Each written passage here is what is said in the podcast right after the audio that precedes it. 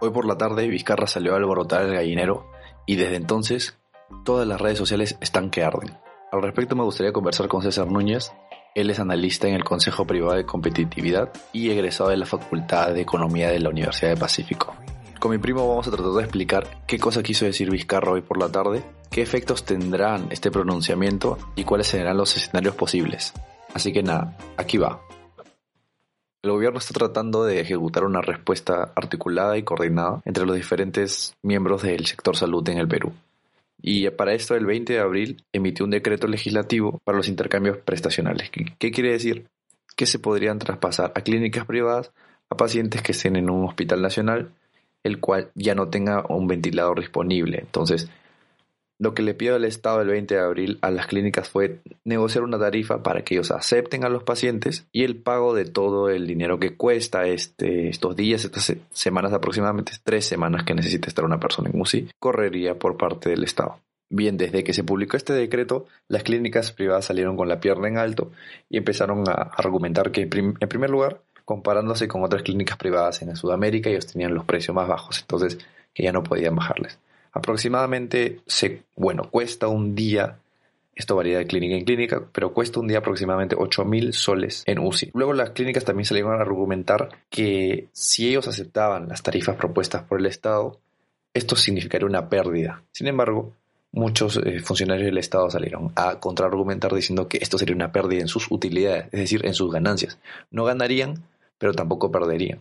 Entonces, el primer acercamiento, o uno de los primeros acercamientos, después de tanta insistencia por los medios nacionales, se dio el primero de junio, en el que la ex jefa del, CIS hizo un preacuerdo en el que se pagaba por día por paciente COVID en UCI 4.360 soles. Ahí ya podemos observar que las clínicas privadas les había bajado casi la mitad del precio que cobraban normalmente. Y esto saldría por tres semanas más o menos 97 mil soles. Ahora, este preacuerdo nunca fue dado oficialmente, no avanzaron a, siguientes instancias porque la mayoría de clínicas puso una serie de trabas y se pusieron exquisitos con las regulaciones. El 23 de junio, el nuevo jefe, Moisés Rosas, de la jefatura del CIS, volvió a negociar el acuerdo, bueno, el preacuerdo, y bueno, propuso el 3.400 soles por infectado por día en UCI. Estamos hablando de casi 1.200, casi 1.000 soles menos de lo que había propuesto su anterior colega. Y esto fue directamente rechazado por las clínicas. Bien, después, estamos hablando de casi después de 100 días, se pronunció el presidente de la República y, bueno, ayer por la tarde dijo que en el le daba 48 horas a las, a las, clínicas privadas para que lleguen a un acuerdo con el gobierno sobre la tarifa de los pacientes COVID que iban a trasladar. En caso de que no llegaba a un acuerdo en estas 48 horas, el presidente anunció que iba a, utilizar el artículo 70. Este artículo 70 de la Carta Magna dice, no se le puede quitar la propiedad a alguien, al menos que sea por motivos de seguridad nacional o necesidad pública. Esta necesidad pública debe ser declarada, justificada, explicado bajo una ley y antes de quitarle la propiedad se debe hacer un pago de un justiprecio por compensación. Más o menos quiere decir que el Estado en una emergencia como la que estamos viviendo, en una pandemia, tiene facultades para expropiar, para administrar temporalmente las clínicas y por ende ejecutar los precios que él cree debidos. Para explicarlo mejor, las clínicas querían cobrar un precio, pero el Estado quería un precio más bajo. Entonces, expropiando a las clínicas, es decir, el Estado volviéndose el dueño de las clínicas, podría aceptar el mismo precio que le está ofreciendo el Estado. Así de simple, hacer un negocio de una persona. Yo ofrezco y yo mismo compro. El negocio perfecto. Ahora, esto es un artículo legal, o sea, esto se puede hacer, está en la Constitución. Sin embargo, muchas personas tuvieron temor de que se realice esto porque argumentaban que podría afectar el marco jurídico y, bueno, en la sociedad de libre, libre mercado en la que vivimos. Aproximadamente nueve horas después y después de haber grabado todo un podcast eh, al respecto, llegaron a un acuerdo. El punto más importante del consenso que se llevó hoy a cabo es que se acuerda una tarifa plana de 55 mil soles. Esto quiere decir que, sin importar la cantidad de días que esté un paciente con COVID en una unidad de cuidados intensivos, el gobierno tendrá que pagar 55 mil soles. Eso también significa que un paciente puede estar dos semanas en UCI y el gobierno tendrá que pagar 55 mil. O el paciente puede mejorarse rápidamente y tendría que estar cinco días y el gobierno igual tendría que pagar 55 mil. Ahora, no se habla de ningún, ninguna fecha límite, es decir, el paciente puede estar más de 30 días y la tarifa seguirá siendo la misma. Otro punto importante es que se ha logrado un contrato estándar que puede incluir a la mayor cantidad, si no son todas, las clínicas privadas del Perú. Es decir, de esta manera se va a lograr el trabajo articulado que quiere el gobierno central, teniendo como aliados a las clínicas privadas. Es algo muy positivo que se haya llegado a este acuerdo, y sobre todo sin, usar, sin tener que usar el temible artículo 70. Bueno, ahora ya sabemos que existe. Lo que se viene en los siguientes días son situaciones muy interesantes. En primer lugar, se tiene que dar una fiscalización para observar que las clínicas privadas están dando el alta correctamente a los pacientes de COVID, porque puede ser que alguna clínica privada se pase de graciosa y le dé el alta antes de tiempo para cobrar este dinero con pocos días de servicio. Así que estemos atentos para salvaguardar la vida de muchos de nuestros compatriotas. Por otro lado, y algo que me parece particularmente muy muy interesante, es que al estar estas 22 camas disponibles en el radar del Sistema Nacional de Salud tendrán que ser sujetas a los lineamientos éticos con el cual esté trabajando. ¿A qué me refiero? Que puede existir un, anciano de, por ejemplo, 80, 85 años que sea que tenga mucho, mucho dinero y que esté en una de las mejores clínicas privadas y entonces que él pueda estar en la primera semana de COVID recuperándose. Usa un ventilador artificial, un ventilador mecánico y parece que todo va bien. Sin embargo, como ya hemos visto en un podcast anterior, cuando ya no existe disponibilidad de camas, se tiene que dar un protocolo de preferencia, si podemos decirlo así, ¿no? Se va a preferir a las personas con mayores pronósticos de recuperación y menor tasa de mortalidad. Entonces, la pregunta que surge, ¿no? A partir de, de este consenso es, ¿se va a aplicar esto a todas las camas que tienen las clínicas privadas? Es decir, se puede sacar a una persona que está hace dos semanas, una persona con mucho dinero, se entiende, que está hace dos semanas en una UCI, en una clínica privada, para dársela a una persona joven que, quizá no tiene muchos recursos y que no ha podido ser atendida en un hospital nacional?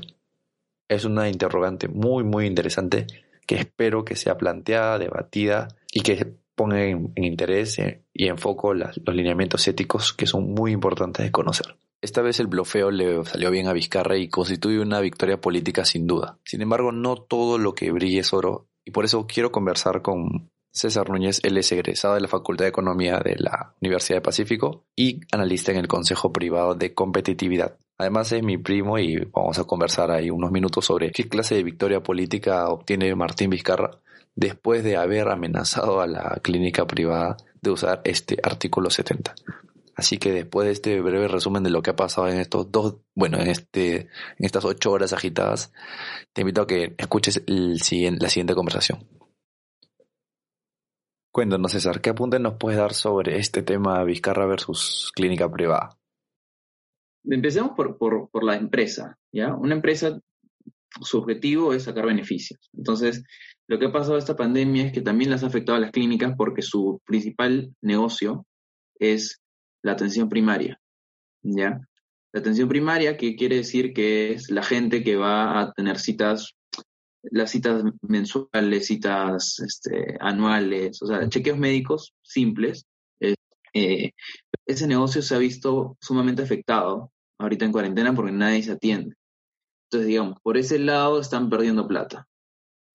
Entonces, lo que yo entiendo que han hecho las clínicas es que debido a que la la demanda por estas cosas ha aumentado, eh, justamente las fuerzas de mercado eh, lo que hacen es subir el precio. ¿no? Cuando la oferta es baja y sube la demanda, sube el precio. Eh, ahora, digamos, ¿hasta qué punto eso es ético? Eso es otro, otro tema. Yo creo que sí es exagerado pagar. Entonces, la alternativa que me pareció la más correcta es la de negociar un precio. Eh, normalmente yo no, yo no estaría a favor de precios topes, pero en, esta, en este contexto sí.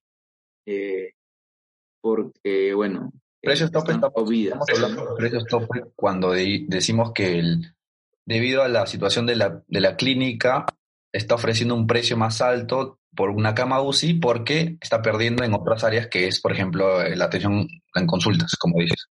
Lo, lo, que sucede es que como, como la oferta es reducida y la demanda es alta, el precio de equilibrio en este mercado eh, de camas UCI, por ejemplo, de camas hospitalarias, este, sería mucho mayor. digamos, porque hay gente que está dispuesta a pagar cierto precio para salvar su vida. Entonces, eh, un precio tope lo que hace es, ok, tú cobras 8, yo te digo, como tú has dicho, eh, solo cobras hasta 4 mil. Entonces, ahí, digamos, se puede negociar eh, porque estamos en un contexto completamente distinto.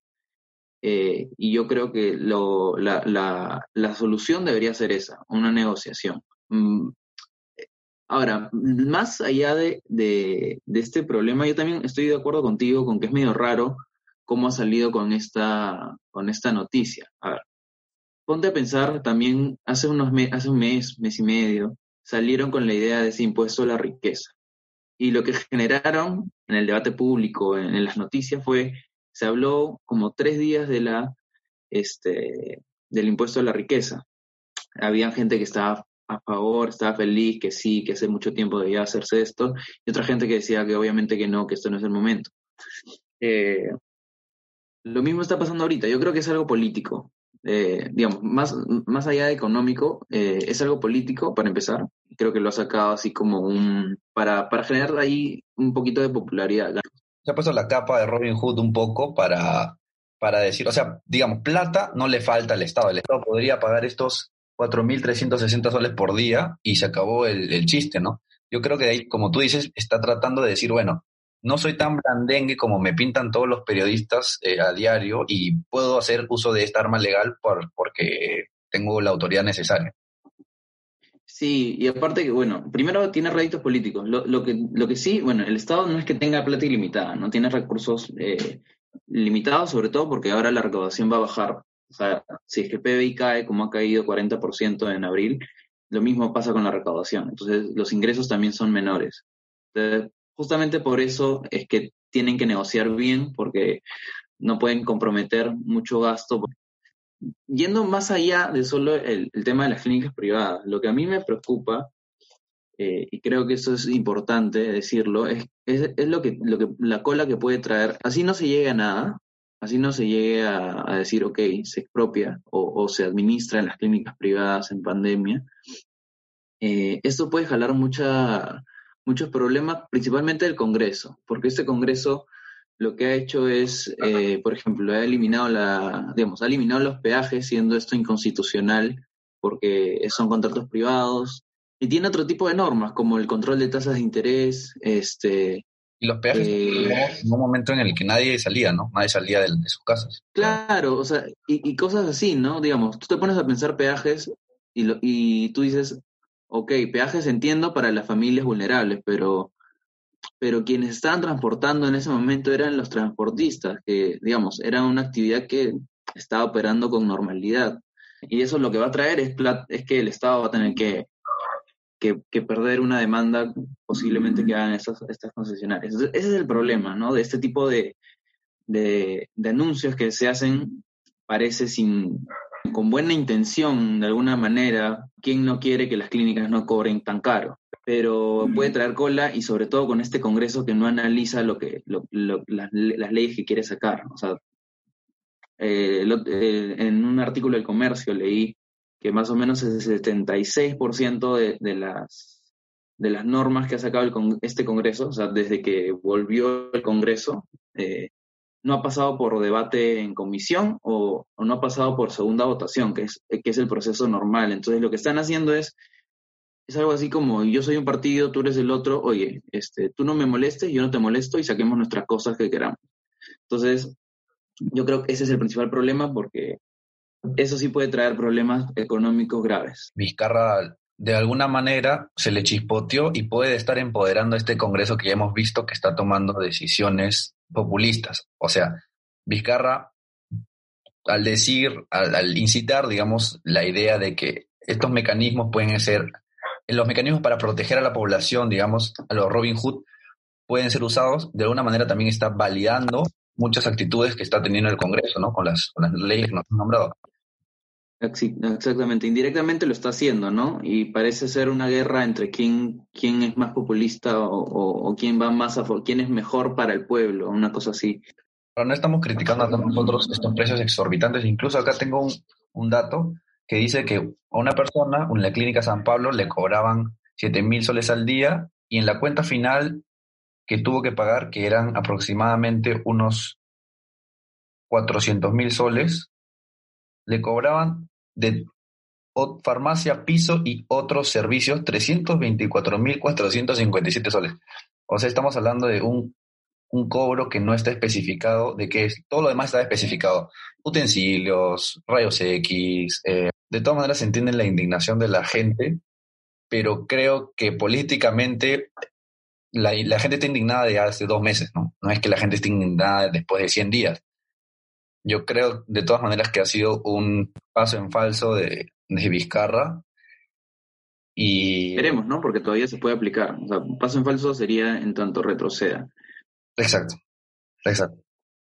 Igual, hay, hay, hay, un punto bien, bien crítico, es lo que tú mencionabas al inicio, ¿no? De, de, de, de la conversa, que esto no viene de ahorita, o sea, no, no, es de ahorita de que salió el reportaje el fin de semana, no la gente que probablemente fue entrevistada en el fin de semana en, estos eh, noticieros fue con la esperanza de que el Estado había anunciado que podían atenderse en cualquier lado y que el Estado lo iba a cubrir.